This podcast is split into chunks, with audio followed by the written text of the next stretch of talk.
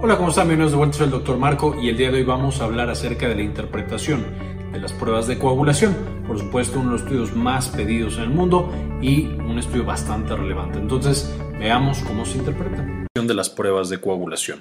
Ya mencionamos que es un grupo de estudios que es extremadamente relevante, es decir, no va a ser solo una prueba, sino que vamos a tener varias pruebas que evalúan justamente el tema de la coagulación.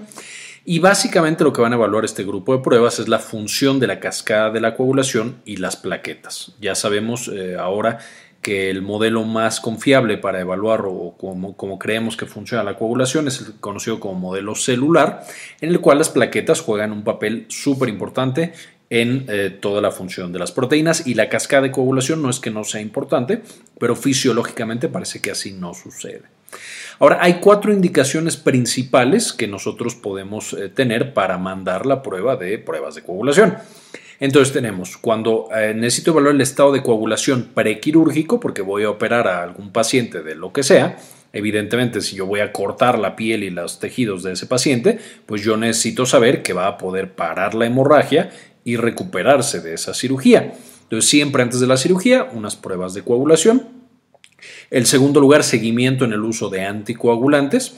Por supuesto, si le voy a dar un medicamento que disminuye o altera la coagulación a mi paciente, ya sea porque tuvo un infarto o porque tiene alguna otra causa de trombosis o tuvo una trombosis en algún sitio del cuerpo, una trombosis pulmonar, una tromboembolia eh, o una trombosis venosa profunda, etcétera, pues vamos a necesitar darle un medicamento que disminuya cómo se coagula su sangre, pero no queremos que esté demasiado anticoagulado. Entonces podemos mandar estas pruebas de coagulación para ver cómo le está yendo con el medicamento y no arriesgar a ese paciente a que literal tenga sangrado por todos lados o que tenga un sangrado severo. El tercero es en el diagnóstico de una coagulopatía. Si yo sospecho que mi paciente no está siendo capaz de coagular, eh, como pasa con muchas enfermedades específicas como hemofilia, como eh, deficiencia de factor de von Willebrand, como cuando de nuevo tomo algún medicamento, pues yo puedo hacer estas pruebas para ver qué parte está siendo afectada y darle un tratamiento adecuado. Y el cuarto punto, la función hepática. Evidentemente, ya lo vimos en la clase de proteínas de la coagulación, pero la función hepática o el hígado va a producir la mayoría de los factores de la coagulación y por lo tanto cuando el hígado no está funcionando puede haber alteración de estas proteínas y por lo tanto de la coagulación. Entonces siempre una, una prueba de función hepática o cuando yo estoy queriendo evaluar de manera completa la función del hígado necesito pedir unas pruebas de coagulación.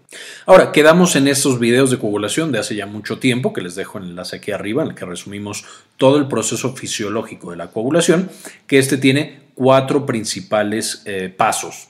El primero va a ser el vasoespasmo, es decir, el endotelio hace que el vaso sanguíneo se contraiga para que llegue menos sangre. El segundo es la función plaquetaria, eh, activo las plaquetas y estas empiezan todo este proceso de detener la hemorragia, a esto lo conocemos como hemostasia primaria. Luego voy a tener la formación del coágulo, aquí ya necesito a las proteínas de la coagulación y toda la cascada de la coagulación, que de nuevo muchas veces es iniciada o por lo menos se hace más rápido gracias a la función de las plaquetas. Y finalmente, en el punto número 4, voy a tener el control del coágulo. Decir, ya que está formado, voy a hacer que se retraiga para contraer la herida, voy a prevenir su expansión, porque como es un proceso de retroalimentación positiva, puede llevar a que se coagule pues, toda la sangre y eso no es bueno. Eh, y finalmente, ya que se reparó el tejido, necesito activar el proceso de trombolisis que es el momento en el cual disolvemos ese coágulo para que la sangre vuelva a ser líquida, ya no sea sólida como lo necesitamos en este momento de la hemorragia, para parar esa hemorragia.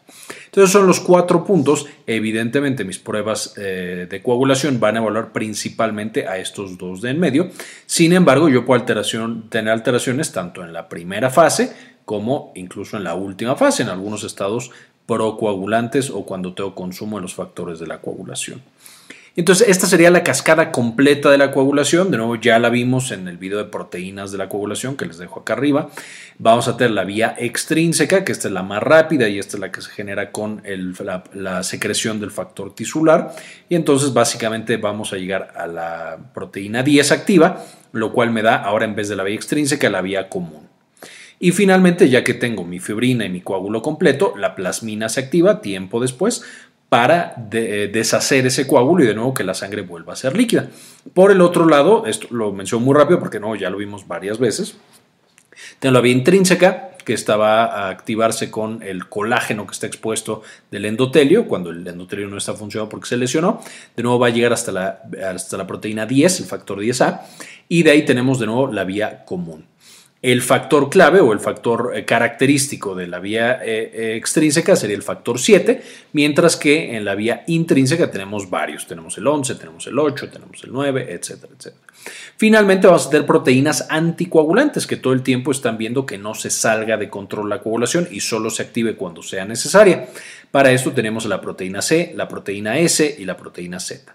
Entonces tenemos varios factores anticoagulantes que también participan de una manera importante en este proceso.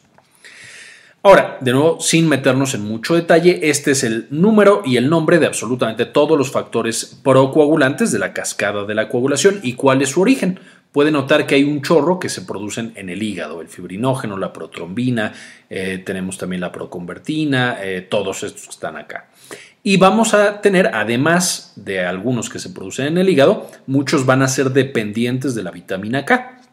Es decir, para tener su función necesitamos que haya cantidades adecuadas de vitamina K, que de nuevo ya hemos mencionado en estos otros videos, la vitamina K no la producimos nosotros de manera endógena, entonces o tiene que salir de la dieta o las bacterias que están en el colon van a producir de lo que comen de nuestros desechos vitamina K. Por supuesto, un bebé que acaba de nacer y que todavía no tiene colonizado, es decir, lleno de bacterias, el colon, pues no va a tener eh, posibilidad de producir vitamina K. Por eso a los bebitos recién nacidos se les inyecta vitamina K, eh, justamente para que no vayan a tener problemas con la coagulación. Por otro lado, tenemos las proteínas anticoagulantes, de nuevo aquí tenemos la C, la S, la Z, antitrombina 3, heparansulfato, que es básicamente heparina que produce nuestro cuerpo, prostaciclina, óxido nítrico, ah, bueno, y tal cual la heparina heparina, que es eh, producida por mastocitos y células cebadas, y tenemos que al menos las primeras tres, proteínas C, S y Z, van a ser también producidas en el hígado y también dependientes de vitamina K. Esto va a ser importante más adelante, entonces recuérdenlo. Tenemos ciertos factores procoagulantes y anticoagulantes que son producidos en el hígado y que dependen de vitamina K como cofactor para poder tener su función. Y entonces hemos llegado a la primera prueba de coagulación. Aquí tenemos la prueba TP, que es el tiempo de protrombina, o INR, que es justamente una normalización de este tiempo de protrombina el tiempo de protrombina va a evaluar la vía extrínseca, que digamos que es el más rápido de, las vías y va tradicionalmente a empezar cuando se libera el factor tisular eh, por las células justamente eh, que están detectando esta hemorragia. Eh, como la vía extrínseca, su principal factor que, que, está implicado, ya lo mencionamos, es el factor 7, pues entonces cuando yo tomo el tiempo de protrombina, voy a tener principalmente la función del factor 7 y de la vía común, es decir, de la 10 activada hacia abajo hasta que tengo ya mi coágulo de fibrina. Eh, eh, y por supuesto, todo este proceso en una persona normal dura entre 12 y 13 segundos. El INR va a ser básicamente lo mismo, eh, mide la misma vía extrínseca más vía común, y básicamente lo que hace este INR es normalizar, porque por supuesto eh, yo para hacer la prueba necesito un reactivo que me manda una compañía y entonces de pronto había grandes variaciones en cuanto a cómo salía esta prueba. Eh, dependiendo que me hubiera mandado mi proveedor y entonces se normaliza, es decir, se toma la prueba de PT eh, del sujeto que yo estoy estudiando, la prueba PT normal, entonces lo divido una entre otra y lo multiplico por el índice que me manda mi proveedor diciéndome cuánto debería tardar esa prueba. De manera que este índice normalizado va a estar entre 0.8 a 1.2. Esto es para un paciente normal. El INR va a ser también muy utilizado para evaluar cuando yo tengo un paciente que está anticoagulado. Si yo le estoy dando a una persona heparina o le estoy dando warfarina, que son medicamentos que van a hacer que no se pueda coagular la sangre, pues van a incrementar el tiempo de INR, o más bien no es el tiempo, es el INR, el índice eh, normalizado de esta prueba TP.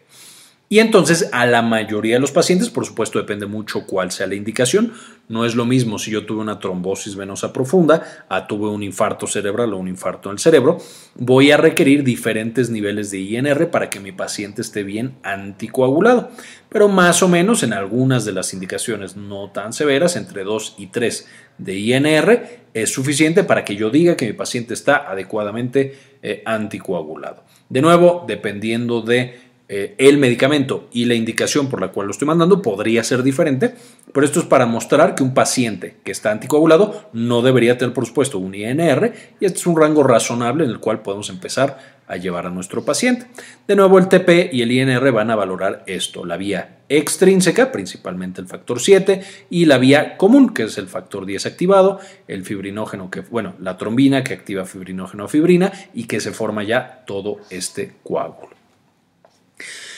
¿Qué va a afectar mi TP o mi INR? Principalmente enfermedad hepática, porque si yo tengo, por ejemplo, una cirrosis, ya tengo un paciente Child-Pugh o, o esto podría llevar, por supuesto, a que ese hígado sea incapaz de producir proteínas, entre ellas las de coagulación, y entonces toda esta vía pues, no va a funcionar por la deficiencia de esas. La coagulación intravascular diseminada, muy común en el choque séptico o en la sepsis, que también ya vimos en un video previo, y les dejo el enlace acá arriba. Sabemos que en la sepsis toda esa inflamación, y los, ya lo hablamos, va a llevar a que se coagule la sangre y literal puede llevar a que se coagule la sangre en todos lados, en todos los vasos sanguíneos. Y por supuesto, si yo tengo que genero coágulos en todos los vasos sanguíneos, tengo muchos, muchos trombos, eso lleva a que todos los factores de la coagulación se consuman y entonces si yo ahora sí quiero generar un trombo, ya no puedo porque ya se gastó a lo güey todos mis factores de la coagulación. De nuevo, esto es frecuente en la sepsis, en esta patología o complicación conocida como coagulación intravascular diseminada.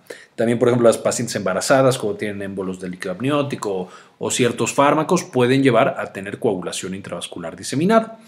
La siguiente es deficiencia de vitamina K, porque ya vimos que hay proteínas que dependen completamente de esta vitamina como cofactor. Y por supuesto también si yo le doy warfarina, eh, voy a estar afectándola. La warfarina es un quelante de vitamina K, no permite que la vitamina K funcione. Entonces es lo mismo tener deficiencia de vitamina K o warfarina. Otros anticoagulantes, por supuesto, también pueden llegar a afectar. Ahora, la segunda prueba de la que vamos a hablar es el TPT, que es tiempo parcial de tromboplastina. Este va a evaluar la otra vía, la vía intrínseca, y después, por supuesto, la vía común para que se forme el coágulo.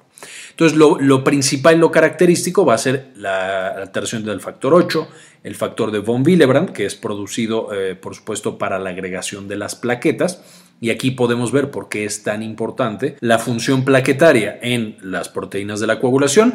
Vamos a hablar también del factor 9 y el factor 11. Más o menos va a tardar de 12 a 13 segundos. Entonces aquí tenemos justamente lo que va a afectar, por supuesto eh, es la vía extrínseca más parte de la vía común y vamos a tener que muchas enfermedades muy particulares afectan a esta TPT. Entonces, desde la hemofilia A, que es una deficiencia de factor 8 de la coagulación, por supuesto una enfermedad genética, deficiencia de factor de von Willebrand, también una enfermedad genética, hemofilia, que es muy similar, esta deficiencia de factor de von Willebrand a tener una trombocitopenia severa, porque quedamos que no vamos a poder generar esta eh, adhesión eh, que hay de las plaquetas al endotelio y que empiece toda esta eh, todo este proceso de la coagulación mediado por las células, y es complicado de diagnosticar, ese de pronto puede ser difícil. Puedo tener también hemofilia B, que por supuesto es deficiencia de factor 9 de la coagulación, hemofilia tipo C, que es deficiencia de factor 11, todas estas siendo genéticas, estas cuatro primeras que menciono, Enfermedad hepática, porque nuevo si el hígado no funciona, pues muchos de estos eh, factores de la coagulación tampoco los tengo. Coagulación intravascular diseminada, por lo mismo que mencionamos en la diapositiva pasada. Deficiencia de vitamina K y warfarina. Es muy importante mencionar que la deficiencia de vitamina K e incluso la warfarina eh, quedamos que va a afectar la producción de muchos eh, factores de la coagulación, es decir, muchos factores procoagulantes, que es lo que nosotros queremos. Queremos que sea más difícil que estos factores trabajen y por lo tanto que yo no coagule. Sin embargo, la deficiencia de vitamina K y la warfarina pueden llevar a que se acaben antes los factores anticoagulantes que dependan de vitamina K, que quedamos que son la proteína C, la proteína S y la proteína Z. Por lo tanto, en los primeros eh, momentos que yo estoy administrando el anticoagulante o que tengo deficiencia de vitamina K, yo de hecho puedo tener un estado que es de hipercoagulabilidad. Y un paciente que de por sí yo ya lo tenía con riesgo de hacer trombos, le doy warfarina y me hace más trombos porque primero destruí o dejó de funcionar las proteínas anticoagulantes. Y hasta que pasa uno o dos días, ya empiezo verdaderamente con el efecto anticoagulante. Entonces, esto es algo que debemos considerar cuando estamos administrando anticoagulantes que quiten esta vitamina K o cuando estemos tratando pacientes con deficiencia de vitamina K que apenas la, están desarrollando, por supuesto. La tercera prueba que vamos a mencionar es el tiempo de trombina. Este tiempo de trombina es lo que tarda en la transformación de fibrinógeno en fibrina, es decir, el último momento en el cual yo ya tengo todo listo, activado, y voy a estar esperando que se forme un coágulo. Este es de 10 a 15 segundos, por supuesto es bastante lento porque no tiene todos los mecanismos de amplificación que le da tanto las otras vías de la coagulación como la función eh, plaquetaria. ¿Qué lo va a afectar? Básicamente la déficit en la síntesis eh, de fibrinógeno-fibrina por el hígado o el consumo de estos factores debido a que se consumieron por todos lados. Y de nuevo, por supuesto, enfermedad hepática, porque ese es el que produce la el fibrinógeno, y la coagulación intravascular diseminada, que por supuesto es lo que mencionamos del consumo. Entonces, en esas enfermedades yo podría encontrar alterado ese justamente eh, factor o, este estudio de tiempo de, trombina. Y esta es la parte que por supuesto se va a ver afectada eh, si yo encontrara que este estudio sale de manera anormal. Ahora, hay otra prueba que es el tiempo de coagulación. El tiempo de coagulación ya casi no se utiliza porque es bastante complicado de realizar, pero básicamente yo tomo al paciente y entonces le pongo un baumanómetro a 40 milímetros de mercurio.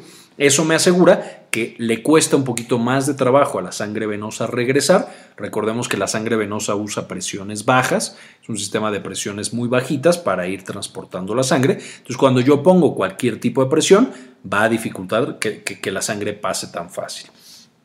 Eso hace que se acumule un poco la sangre, de ahí voy a hacer una o dos incisiones, es decir, literal corto la piel, un milímetro de profundo, y voy a ver cuánto tarda en dejar de sangrar esas incisiones que yo hice en la piel.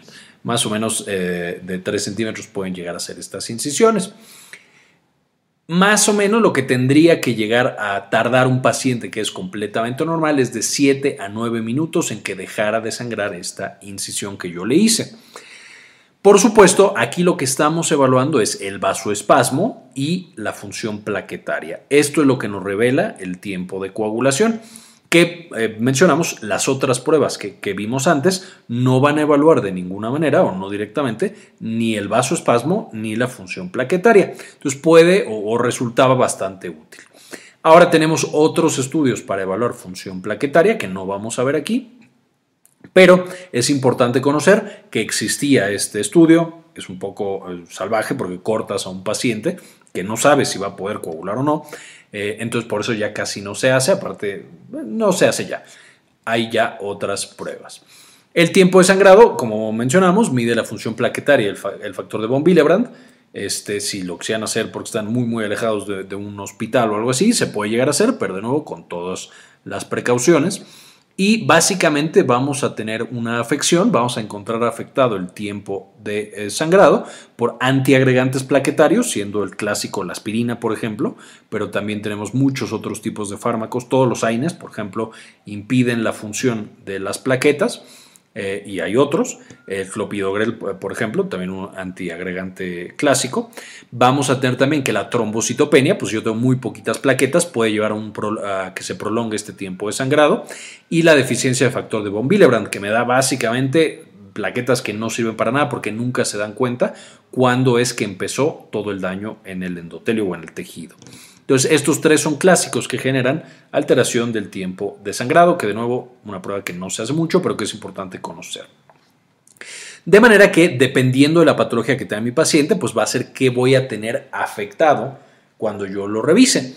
Un paciente que tiene deficiencia de vitamina K o que le estoy dando warfarina, pues voy a encontrar, es decir, que, que lo o atrapo esa vitamina K y no puede funcionar, todos los factores pro y anticoagulantes que dependen de vitamina K tampoco van a funcionar ya. Y entonces yo voy a tener prolongado el TP, que mide la vía extrínseca, el TPT, que mide la vía intrínseca y ambos la vía común. El tiempo de sangrado no se vería afectado porque las plaquetas no, no dependen de vitamina K. Y los anticoagulantes estarían inhibidos. Entonces, inicialmente yo encontraría en estos pacientes, o cuando doy warfarina, un estado de hipercoagulabilidad y con el tiempo ahí sí encuentro ya hipocoagulabilidad o anticoagulación. En un paciente que tiene hemofilia, vamos por una hemofilia clásica que le, falta este eh, factor 8 de la coagulación, el TP, que no depende de factor 8, estaría normal, el TPT estaría incrementado en todas las hemofilias, el tiempo de sangrado estaría normal y los anticoagulantes estarían completamente normales. Ahí, por supuesto, con un TPT yo tendría luego que buscar qué es lo que está generando que se prolongue este TPT, principalmente deficiencia de factores, factor 8 o algún otro CO de la hemofilia. Podría ser también el factor de von Willebrand, aunque ese me daría eh, una alteración. Este podría llegar a ser normal y este podría llegármelo a alterar. Entonces, ese es el problema con el factor de von Willebrand. Es una enfermedad que es un poco extraña y un poco complicada. ¿Qué tendríamos que hacer con estos pacientes que tienen hemofilia? Pues por supuesto reponer el factor. Depende de qué tan severa sea la hemofilia, pues va a determinar qué tan frecuente tengo que estar poniéndole el factor. Y por supuesto podemos tener pacientes tan complicados que tienen una deficiencia severa de factor y entonces tienen muchos sangrados. Y además con el tiempo hacen anticuerpos para bloquear el factor exógeno que yo le estoy poniendo, porque por supuesto su cuerpo no tiene tolerancia a ese factor, nunca lo había conocido, entonces desarrolla anticuerpos neutralizantes y bueno, se vuelve toda una complicación. El siguiente, enfermedad de von Willebrand, es lo que les mencionaba, daría principalmente que se altere el tiempo de sangrado, todo lo demás estaría normal, aunque de pronto puede llegar a verse afectado el TPT, aunque no, no es lo más frecuente. Y de nuevo, este es difícil de diagnosticar. Finalmente, un paciente que tuvo coagulación intravascular diseminada debido al proceso de sepsis, vamos a tener que TP y TPT están incrementados porque ya se consumieron todos estos factores de la coagulación. El tiempo de sangrado también va a estar incrementado porque por supuesto las plaquetas tratan de hacer su mejor esfuerzo, pero uno, van a estar igual de consumidas y dos, si las plaquetas no tienen ningún otro factor de la coagulación, eh, eh, pueden llegar a tener una activación más lenta, entonces puedo llegar a encontrarlo eh, además de nuevo que se consumieron las plaquetas en la coagulación intravascular diseminada y los anticoagulantes van a estar igual de consumidos, entonces tampoco tengo ya anticoagulantes. Y estos pacientes son muy muy complicados porque por supuesto tengo que controlar la coagulación hacia arriba y hacia abajo, es decir, yo tengo que reponerle tal vez factores a, a través por ejemplo de una transfusión de plasma y eso va a llevar a que vuelva a tener estos medios, pero si yo tengo un paciente séptico va a seguir haciendo trombos por el estado inflamatorio tan importante y entonces tengo que anticoagularlos un poquito y, volver a darles eh, factores de la coagulación. Es decir, ya son patologías que son súper complicadas de manejar y por supuesto por eso son manejadas en una terapia intensiva. La falla hepática nos va a dar algo muy similar. Eh, eh, vamos a tener que si tenemos una falla hepática importante, pues estos dos van a estar completamente alterados, igual que los anticoagulantes y el tiempo de sangrado va a ser usualmente normal, muy similar a esto que tenemos acá. Sin embargo, yo puedo tener también que eh, con algunas patologías hepáticas, las plaquetas se ven también alteradas su función debido a que se acumulan sustancias tóxicas y a otros procesos que de nuevo no vamos a mencionar con más detalle en este video. Entonces, básicamente así se interpretan las pruebas de, coagulación. No son pruebas tan complicadas, especialmente para lo que se usan más, que es, por ejemplo, la... Eh, el proceso prequirúrgico y por supuesto el seguimiento de estos pacientes que están anticoagulados. Es relativamente sencillo usar estas pruebas. Quiero agradecer muchísimo a los miembros de Patreon y los suscriptores de YouTube que nos apoyan mes con mes con un pequeño donación económica de uno o de dos dólares realmente nos ayudan a que sigamos generando todo este contenido y que tratemos de generar contenido cada vez de mayor calidad y más variado. E, este video se lo dedico específicamente a Fabián Forero, Jorge C. Beltrán, José Hurtado, Susana Vidal, Enrique Segarra, Raúl Santiago Rodríguez Hernández, Aldo Novelo Canseco, Andrés Castañeda y Diana Lisbeth Flores. Muchísimas gracias por todo su apoyo, por sus donaciones y por mantenernos a flote. Les dejo también algunos de los artículos eh, de los cuales saqué la información para este video para que puedan consultarlos y con eso terminamos esta parte. Bien, esto es todo por el video de hoy, espero les gustara y le entendieran. No olviden dejar cualquier duda en los comentarios. Suscríbanse y denle like a este video para que lo compartan con más personas y entonces más entendamos cómo y para qué nos sirven estas pruebas tan importantes. Y como siempre, ayúdenos a cambiar el mundo, compartan la información.